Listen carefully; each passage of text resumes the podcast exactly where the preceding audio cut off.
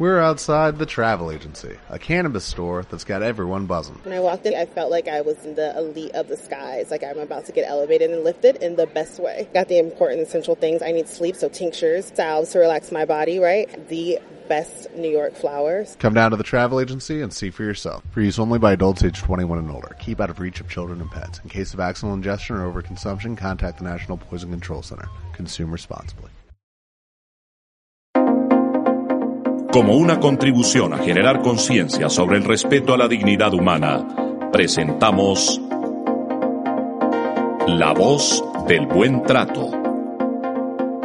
con la doctora Rocío Puerta Viana.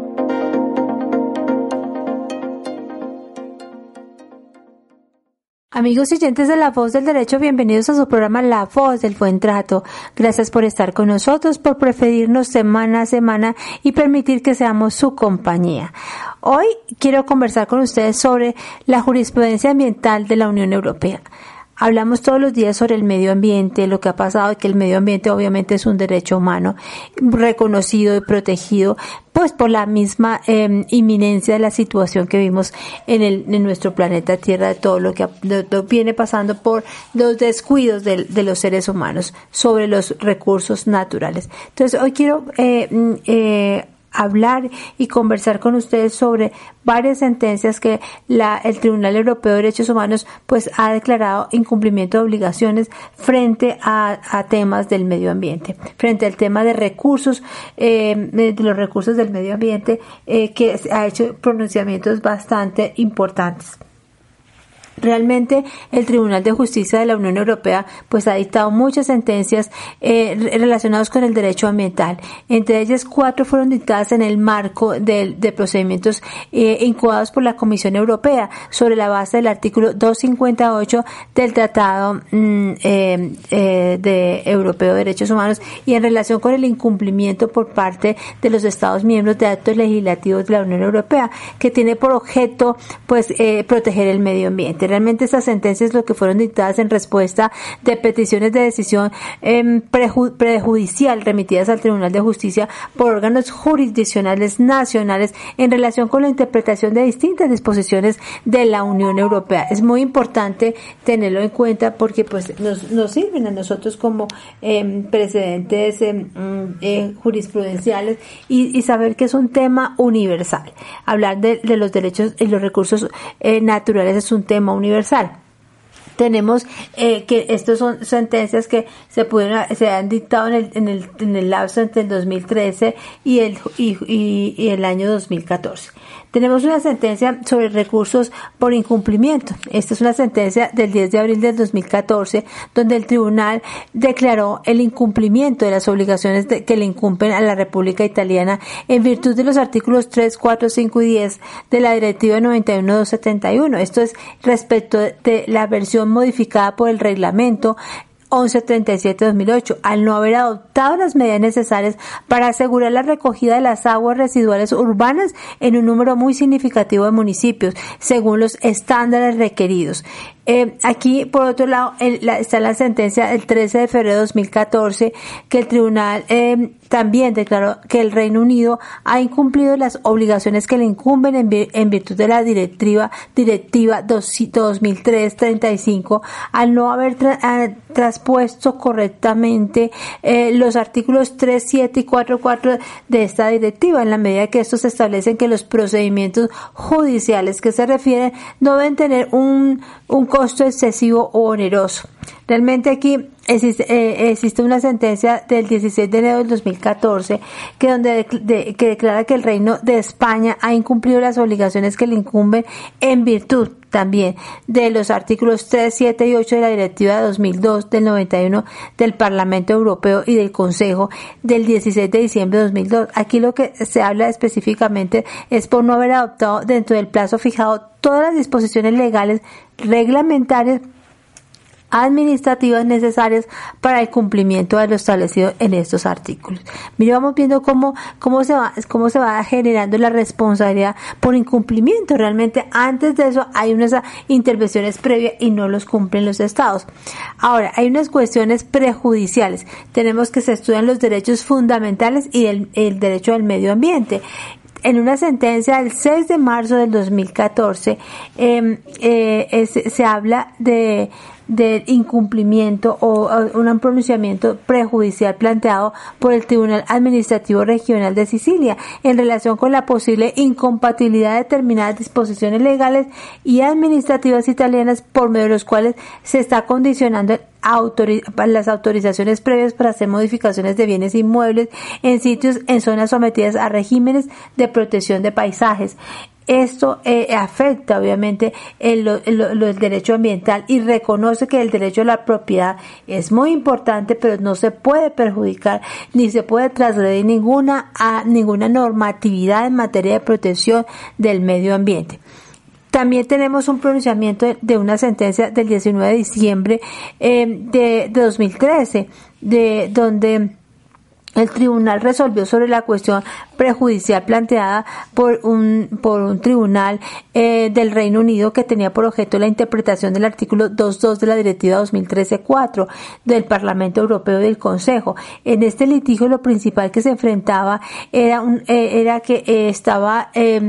em, por una parte eh, había eh, unos, unas, eh, una compañía FIS Legal y la señora Shirley y por otra la información eh, donde existían una serie de empresas privadas proveedoras de servicios municipales de aguas donde había una denegación por parte de las solicitudes de acceso a ciertas informaciones relativas al saneamiento distribución de aguas presentadas por los demandantes. En esencia aquí lo que hace el tribunal realmente es que remite la solicitud para una interpretación del artículo 2.2 de la Directiva 2003-4 en relación con el concepto de autoridad pública en aras de la posible inclusión de estas sociedades mercantiles que ofrecen servicios públicos. De ser consideradas dichas empresas como autoridad pública en el sentido de la directiva, lo que se estarían ellas obligadas a comunicar una información del medio ambiente, una información medioambiental que obre en su poder a cualquier interesado. En esta dispositiva, en disposición la sentencia em, eh, de la gran sala del tribunal lo que hizo fue declarar, o sea, determinar qué entidades son entidades de, de, de, orden público que son que tienen ejercen funciones administrativas públicas y que debe apreciarse si esas entidades disponen en virtud del derecho nacional que les aplique las potestades eh, eh, realmente que, o las reglas que son aplicables en relaciones entre personas de derecho privado. Entonces, es decir, que si se podía elevar a esa categoría pública a estas empresas por prestar servicios públicos. Esto eh, realmente em, fue lo relacionado con el medio ambiente y está bajo el control de la entidad de, de, de una persona mencionada en el artículo 2 de esta directiva que debería ser calificada como autoridades públicas. Y esto es lo que dice eh, obviamente el tribunal. Debe interpretarse en el sentido que una persona que entra en el ambiente de esta disposición constituye una autoridad pública en lo que atañe a todas las informaciones medioambientales que obren en su poder. Y realmente todas estas sociedades mercantiles lo que hacen es construir una autoridad pública en el sentido de esta directiva. Cuando prestan servicios públicos en el ámbito en el ambiente o en el ámbito medioambiental y están bajo el control de una entidad o de una persona mencionada o, eh, en, la, en, la, misma directiva. Y esto lo que hace, eh, dice, eh, refiere es que no están obligadas a comunicar información medioambiental si constan que ésta no guarda relación con la prestación de los servicios tenemos em, eh, eh, el, el, concepto de la hábitats naturals. En sentencia del 15 de mayo de 2014 em, se resolvió una cuestión eh, prejudicial planteada por Rad Van Stace sobre la interpretación del artículo 6.3 y 6.4 de la Directiva 9243 del Consejo donde eh, hace relativa a la conversación del hábitat natural y de la fauna y flora silvestre. Aquí el litigio principal, la parte demandante impugnaba los decretos del Ministerio de Infraestructuras neerlandés, por medio de los cuales se modifica el trazado de la autopista A2, ampliando su calzada al considerar que dicho proyecto tendría repercusiones negativas en un lugar Natural 2000 y que es una zona de conservación y que es un tipo de hábitat no prioritario, dice que son prados de molinos. En particular, la parte demandante alegaba que la creación de nuevos prados de molina en, molinia en dicho lugar, lo que prevén son que los decretos ministeriales impugnados no podían tener en cuenta para determinar si se veía afectada la integridad del mencionado lugar y que realmente todo esto se tenía que calificar como una medida de mitigación y que realmente que el concepto por lo que, que, este, que contemplaba esta directiva sobre cuestiones prejudiciales planteadas en el Consejo y lo que se estaba mirando era la afectación que podía haber al medio ambiente. Y realmente aquí lo que se buscaba es la interpretación en el sentido de un plano, plano o proyecto que tenga relación directa con esta gestión, que no es necesario para la gestión, pero que tenga repercusiones negativas sobre este tipo de hábitat natural. Y aquí empieza a hacer el análisis pues el tribunal y, y refiere que debe interpretarse en el sentido de un plano proyecto que sin tener relación directa con la gestión de un lugar de importancia comunitaria o sin ser necesario para la misma tenga repercusiones negativas en un tipo de hábitat natural que existen en esta y prevea medidas para la creación de un área de dimensión igual o mayor de este tipo de hábitat en dicho lugar afecta la integridad de este lugar y estas medidas solo podrían en su caso calificarse como medidas compensatorias en el sentido del apartado 4 de este artículo y en la medida que se cumplen los requisitos establecidos allí. Esto se pronunció el tribunal en este sentido. Realmente me parece súper interesantes cada una de las, de las manifestaciones y, las, y los pronunciamientos que ha hecho el tribunal, porque hablamos del medio ambiente, cómo se cuida, cómo se protege y cómo, cómo generamos que haya una responsabilidad de los estados y los de los mismos particulares en el cumplimiento de la protección del medio ambiente. Está la contaminación y energía, otro tema donde en sentencia del 3 de abril de 2014 se resolvió una petición de decisión prejudicial planteada eh, por una eh, empresa eh, de Alemania en relación con la interpretación del artículo cuarto del reglamento delegado. Eh, de, delegado número 1062 de 2010. Aquí lo que se lo que lo que se plantea es que el Parlamento Europeo y el Consejo Europeo respecto del etiquetado enérgico de las televisiones. Eh, en este litigio lo principal que se enfrentaba entre dos comerciantes minoristas de electrodomésticos y televisores en el marco de una acción de cesación contemplada en la ley alemana contra la competencia desleal y basada en una posible inflación del etiquetado energético de los televisores que se comercializaban. En este contexto, el tribunal eh, lo que hace es, remite, eh, o que remitente, perdón, formuló una cuestión prejudicial por, las, por lo que preguntaba en esencia si el artículo cuarto del reglamento delegado debe interpretarse en el sentido de que la obligación de los, para los distribuidores es de velar porque el punto de venta todo televisor exhiba una etiqueta que facilite información sobre la eficiencia energética del aparato que se aplica solo a, los a, las, a las televisiones introducidas en el mercado a partir del 30 de noviembre de 2011. El tribunal lo que hizo fue declarar que la parte dispositiva de su sentencia que debe interpretarse en el sentido que la obligación de los distribuidores de velar porque el punto de venta de, todo, de toda televisión exhiba una etiqueta facilitaba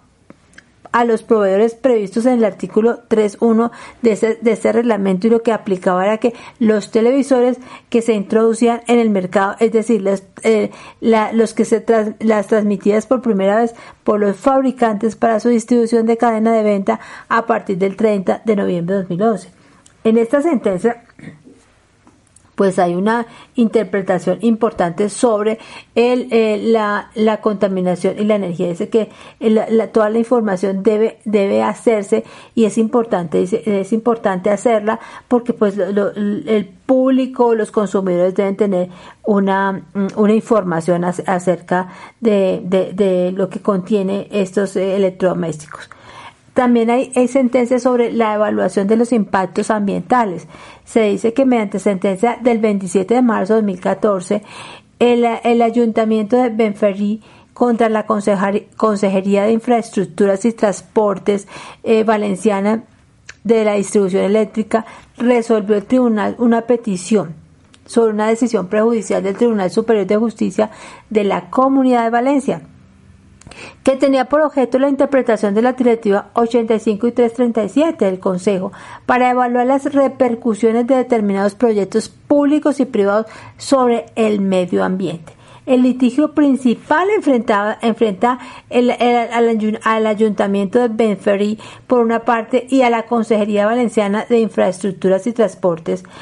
por otra parte, en relación con la autorización concedida por la Consejería a dichas empresas para llevar a cabo la, ampliación de una subestación de transformación eléctrica. Mediante, su, mediante todas estas cuestiones prejudiciales que se procede a examinar conjuntamente, el órgano jurisdiccional remitente pregunta en esencia si las disposiciones eh, de esa directiva tienen que interpretarse en el sentido de que los proyectos que se refieren deben comprenderse un proyecto como el controvertido en el litigio principal que tiene por objeto únicamente la ampliación de una subestación transformadora de tensión eléctrica. En este caso, pues eh, el tribunal declaró que dichas disposiciones deben interpretarse en el sentido de que un proyecto, pues sí, realmente debe, debe mirarse el, impacto que debe tener en el, en el medio ambiente eh, antes de darle la, respectiva licencia. Los mismos temas que se, se, se, trabajan y se han trabajado son el tema de residuos, en donde debe interpretarse en el sentido de que una disposición normativa nacional eh, que está sometida a un litigio principal debe eh, respetarse como regla para la autorización de, de, la, de, todo de toda una infraestructura que se pueda dar. En todos y cada una de las sentencias lo que se está, lo que se hace y lo que quiero significar es cómo se articula la, la importancia y la obligación del respeto por, por, lo, por el derecho al medio ambiente, por, por el medio ambiente como tal, o sea, los impactos que puedan generar estos, mm, eh, construir eh, la fabricación de muchos electrodomésticos, la construcción de obras, de proyectos, pero el impacto al medio ambiente es lo que más interesa a este tribunal. Amigos oyentes, vamos a un pequeño corte y en un instante estaremos con ustedes. Esta es la voz del derecho. Amigos oyentes, nuevamente con ustedes y continuamos con nuestro tema del día de hoy. En esta segunda parte queremos hablar eh, sobre una sentencia de la Corte Interamericana de eh, que, que, protege muchos elementos importantes del medio ambiente como es la tierra. Es el caso de las comunidades indígenas miembros de la Asociación de Nuestra Tierra contra Argentina. Es una sentencia del 6 de febrero de 2020. Aquí en esta sentencia, pues la causa y el objeto de la controversia es el caso que se somete a la Corte el primero de febrero de 2018, la Comisión Interamericana de Derechos Humanos en adelante, que es la eh, que, eh, que, empieza a adelantar todo, esta, eh, todo este proceso, sometió a la Corte el caso de las comunidades indígenas miembros de la asociación Nuestra Tierra contra Argentina, de acuerdo con el informe que presenta la comisión. En este caso refiere que la presunta violación al derecho a la propiedad sobre el territorio ancestral de las comunidades indígenas reunidas en la, en la Asociación de Comunidades Aborígenes. Realmente Aquí lo que se refiere es que habían transcurrido dos décadas desde que, desde 1991, las comunidades presentaron la solicitud inicial de titulación. Indicó que, que pese a ello la República Argentina no les proyectó acceso efectivo al título de propiedad sobre su territorio ancestral, que la tierra en cuestión se encuentra dentro de dos inmuebles que en, que, en un conjunto tiene una extensión cercana de 643 mil hectáreas y han identificado actualmente se han identificado actualmente con matrículas catastrales que las define perfectamente en el informe la comisión y que estos inmuebles fueron considerados formalmente antes de 2014 como tierras fiscales de propiedad estatal denominadas con una denominación especial de esos lotes. O sea, le decían, estos lotes son de propiedad fiscal tienen unas denominaciones específicas de, esta manera, la comisión sostuvo que además de la falta de titulación, violó el derecho a la propiedad y la omisión estatal de emprender acciones efectivas de control de, deforestación del territorio indígena, así como el Estado llevará a, llevar a cabo obras públicas y otorgar concesiones para la explotación de hidrocarburos, sin cumplir los requisitos de realizar estudios previos del impacto social y ambiental y las consultas previas libres de, eh, y, y todas las informaciones que, que ello conlleva. Afirmó también la comisión que Argentina también violó los derechos de las, de las comunidades al acceso a la información, a participar en los asuntos susceptibles que los afectara. afectara. Y por último, pues concluye la comisión que hay una violación de los derechos a las garantías judiciales y a la protección judicial debido a la falta de provisión de un procedimiento efectivo para acceder a la propiedad del territorio ancestral, así como de las variaciones sucesivas en, la, en el procedimiento administrativo aplicable a la reclamación territorial indígena.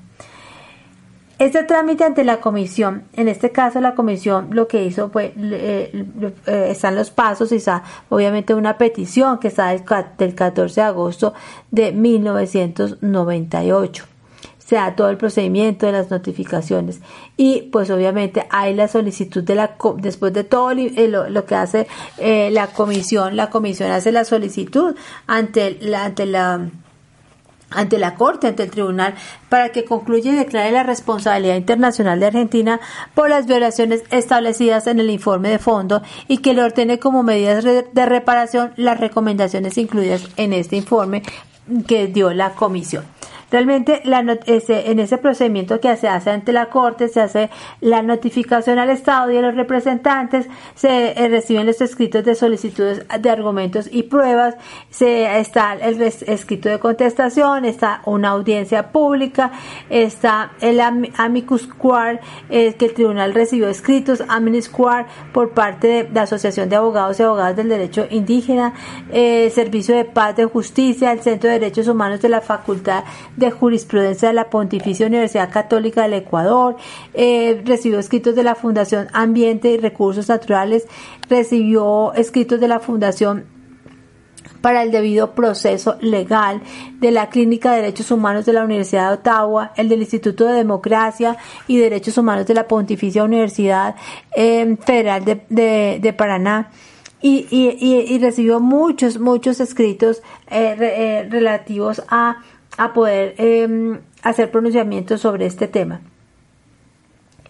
Se dio la diligencia in situ, es decir, en su escrito de solicitudes y argumentos, como también eh, se refiere que el 31 de octubre de 2018 los representantes solicitaron la realización de una visita al terreno, donde el 13 de noviembre de 2018 el Estado señaló que la diligencia in situ, o sea, eh, es la visita en el terreno, em, yo lo llamaría, bueno, la, la inspección judicial o la inspección directa al terreno era de suma importancia y la comisión consideró que era útil y pertinente. Aquí la Corte consideró que el principio de inmediación entendió, entendido como precedente para llevar a cabo la diligencia in situ fue realizada el 17 de mayo de 2019 y durante esta visita en la localidad de Santa María se llevó a cabo una asamblea de representantes de comunidades indígenas. En esta oportunidad, los mismos se pronunciaron sobre el objeto de la solicitud de la Corte y posteriormente se realizó un pronunciamiento sobre el objeto de, sobre todas las peticiones que se han hecho a fin de poder observar principalmente la presencia aducida de alambrado y ganado. Después de, de esto, la delegación se trasladó al puente internacional Misión La Paz, además de la localidad de Santa Victoria, y esto conllevó eh, a, que se realizara una reunión con representantes de las familias criollas. concluyendo de todo esto que se observó que en la zona, según el señalamiento de las partes y de la comisión, se relocalizarían familias criollas y se tomó contacto con una familia criolla relocalizada que expuso todas las situaciones. Se recibieron alegatos, observaciones finales y escritas. Realmente, eh, pues lo que hace la Corte es hacer un análisis de todos y cada una de las, de las situaciones que, eh, que encontró de, de, de, los de la tanto del informe de la comisión como de lo que se practicó de pruebas en, en, este proceso. En todo este desarrollo procesal ante la Corte, pues eh, eh, es importante tener en cuenta que la Comisión sostuvo que el Estado vulneró el derecho de propiedad de las comunidades en vinculación con derechos al acceso a la información, a la participación por no observar obligaciones correspondientes a la realización de las obras públicas o el otorgamiento de concesiones en territorio indígenas. Consideró que ninguna de las obras públicas emprendidas por el Estado en territorio ancestral cumplió las obligaciones de estar estar precedidas de un estudio de impacto ambiental y social y garantizar el beneficio y las participaciones adecuadas de las comunidades indígenas. Es decir, aquí hubo un completo desconocimiento de manera arbitraria y adujo que tampoco se cumplieron con las obligaciones estatales de realizar la consulta previa. Acordemos que esto es una importantísima la consulta previa con los con las comunidades indígenas, donde eh, y que tuvieran una libre e eh, una libre y, y, amplia información, así como de permitir promover el acceso a la información pública correspondiente por las comunidades indígenas afectadas. Aquí también se señaló que no se realizó una consulta propia que cumpliera con los estándares referidos la comisión hizo notar que no existe en Argentina una ley sobre consulta previa, libre e informada. Eh, eh, eh, aquí la Corte consideró que a fin de garantizar el uso y gozo de la propiedad colectiva, el Estado debe cumplir ciertas salvaguardas que anuncian en el, que se anuncian y que son debidas a fin de resguardar la propiedad y también en función del derecho de los pueblos indígenas a partir de de decisiones que afecten sus derechos conforme la Corte ha indicado en razón de los derechos políticos de participación receptados en el artículo 23 de la Convención en cuestiones atinentes a las tierras de los pueblos indígenas deben ser consultados con forma eh, adecuada a través de instituciones representativas de ellos. Realmente, de acuerdo con, con eso, la Corte lo que indica y precisa es que respecto de obras y actividades dentro del territorio indígena, el Estado, por una parte, debe observar los requisitos comunes para toda limitación del derecho a la propiedad por razones de utilidad pública o de interés social, pero que de acuerdo con el artículo 21 de la Convención, lo que implica el pago de una indemnización eso es, otra, eso es otro punto, otro aspecto que, que la Corte también lo precisó. Y por otra parte, se deben cumplir tres garantías, dice la Corte. En primer lugar, asegurar la participación efectiva de los pueblos o comunidades de, conformidad con sus costumbres, con sus tradiciones y el deber de requerir que el Estado acepte y brinde información y le brinde esa información a, a los pueblos indígenas, que tengan una información precisa, clara y que haya una comunicación constante entre las partes, o sea, el Estado y las comunidades indígenas, y que las consultas deben realizarse de buena fe, a través de procedimientos culturalmente adecuados, deben tener como fin llegar a un acuerdo. En segundo lugar, pues que se debe garantizar que no se emitirá ninguna concesión dentro del territorio a menos y hasta que entidades independientes y técnicamente capaces bajo la supervisión del Estado realicen un estudio previo de impacto ambiental. En tercer lugar, debe garantizarse que las comunidades indígenas pues se beneficien razonablemente del plan y que se lleve a cabo dentro de su territorio.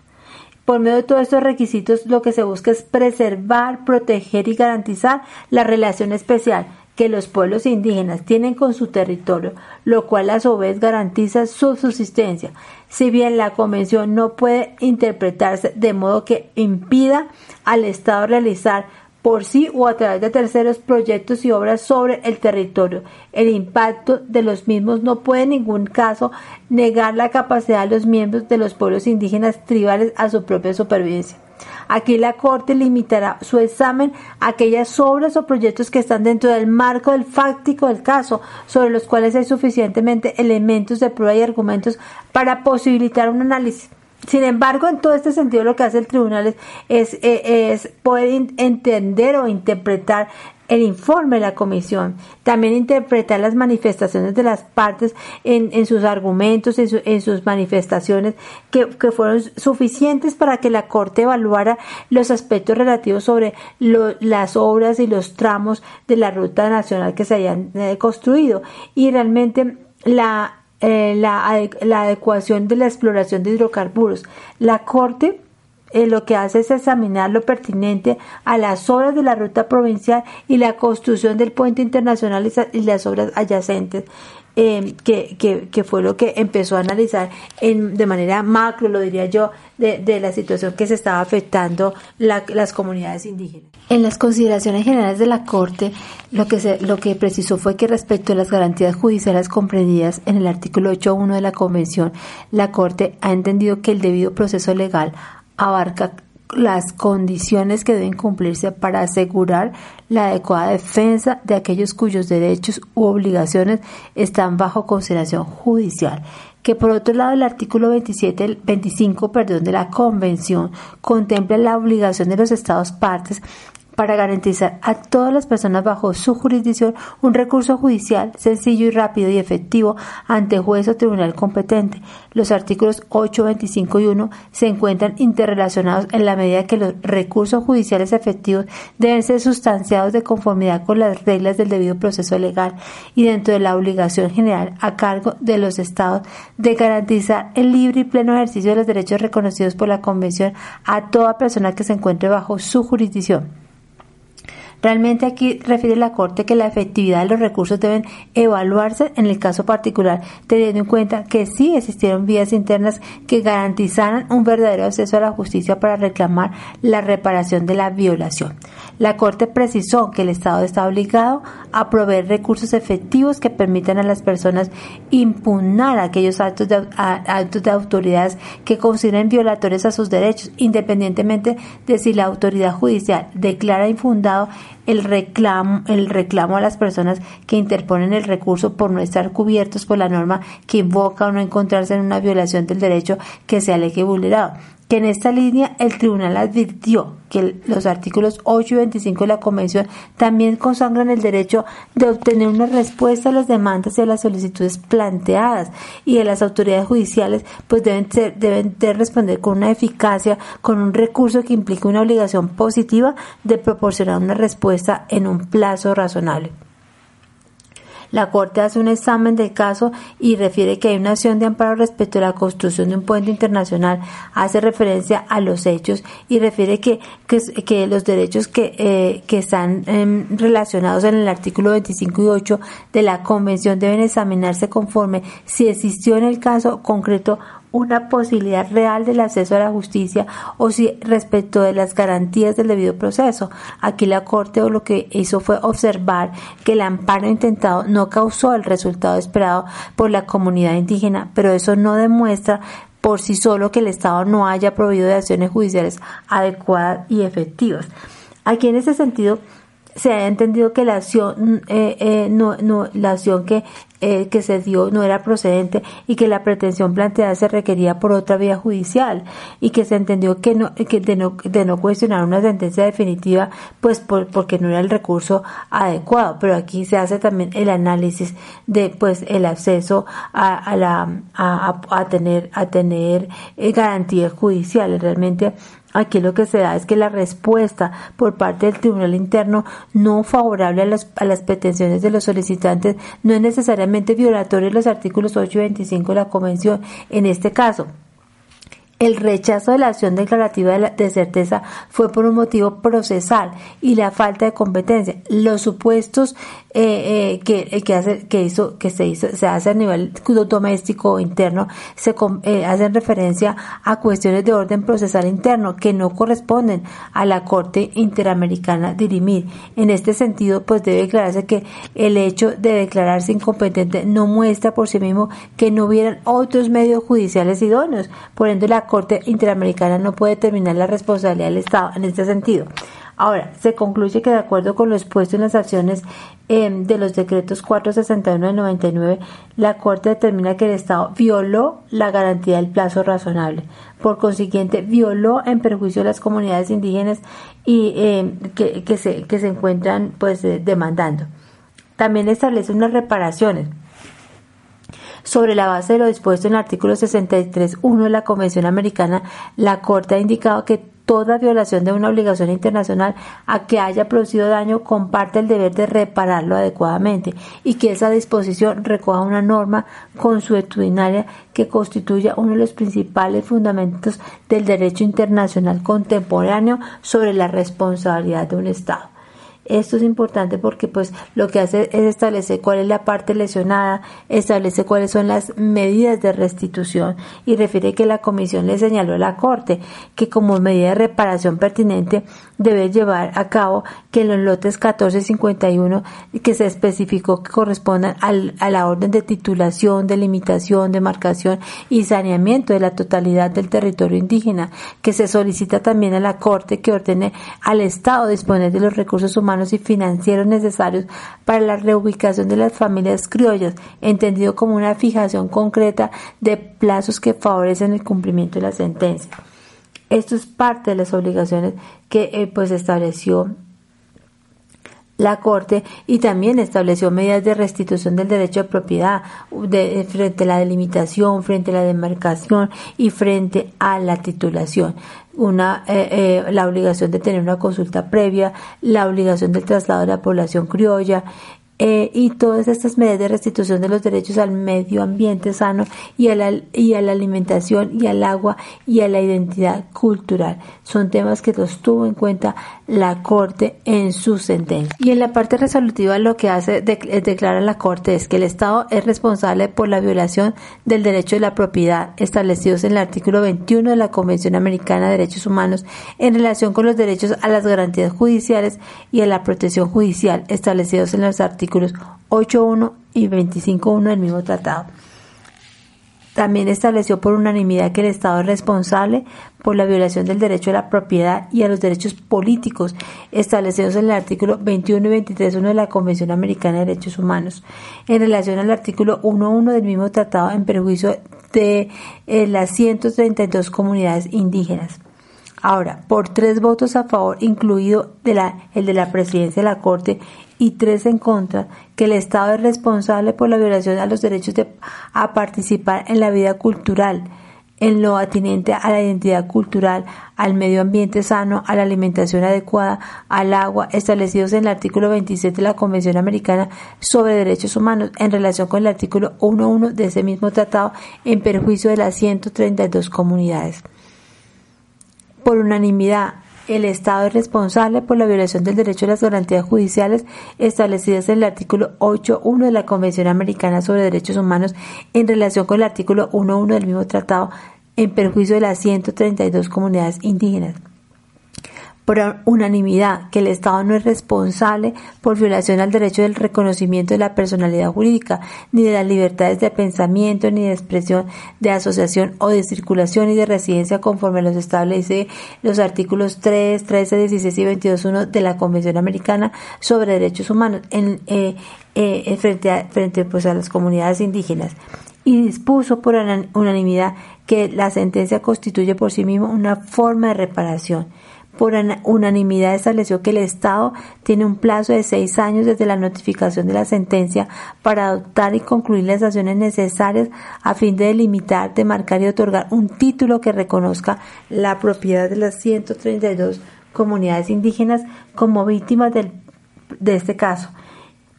También por unanimidad estableció y ordenó que el Estado se abstendrá de realizar actos, obras o emprendimientos sobre el territorio indígena que pueda afectar su existencia, su valor, uso, goce, sin la previa provisión de la información a las comunidades indígenas víctimas, así como de la realización de consultas previas adecuadas.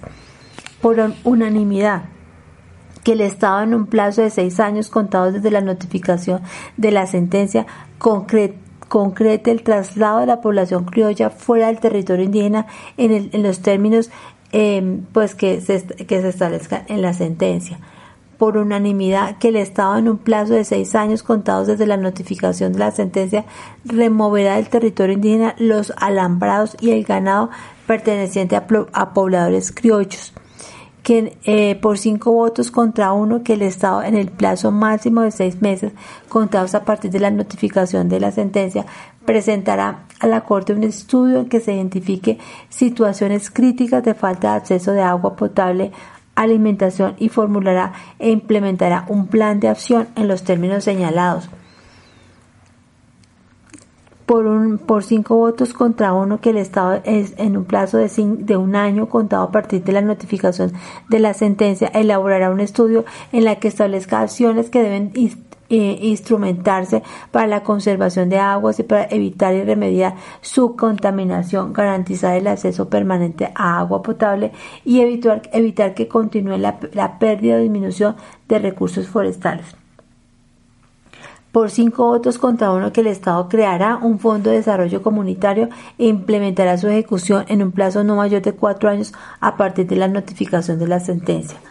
Por unanimidad que el Estado en un plazo de seis años a partir de la notificación de la, de la sentencia realizará publicaciones y transmisiones radiales indicando en los términos señalados en los párrafos 348 y 349 de esta sentencia.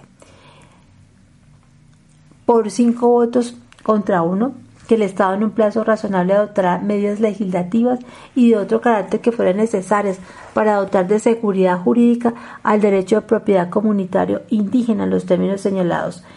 y que por unanimidad el Estado pagará en plazo de seis meses a partir de la notificación de la sentencia la cantidad fijada por concepto de reintero de gastos y costos en los términos que ha establecido la sentencia. Realmente el Estado rendirá al tribunal los informes semestrales ordenados eh, pues para poder hacerle seguimiento obviamente al cumplimiento. Esto digamos en términos generales es la sentencia muy interesante porque no solamente habla de los derechos del medio ambiente, los derechos de, de, la población ancestral, el derecho a la consulta previa, el derecho a la alimentación, el derecho a un ambiente sano y hace todo un conjunto de análisis que impacta el medio ambiente y que impacta las comunidades indígenas. Bueno amigos, este era el recorrido que queríamos hacer hoy em, y les agradecemos nuevamente por, su, por permitir que seamos su compañía y por estar semana a semana con nosotros. Un abrazo fraternal y una excelente semana les desea la voz del buen trato. Hasta pronto, nos vemos la próxima semana en nuestro próximo programa. Escucharon La voz del buen trato con la doctora Rocío Puerta Viana. La voz del buen trato. En la voz del derecho.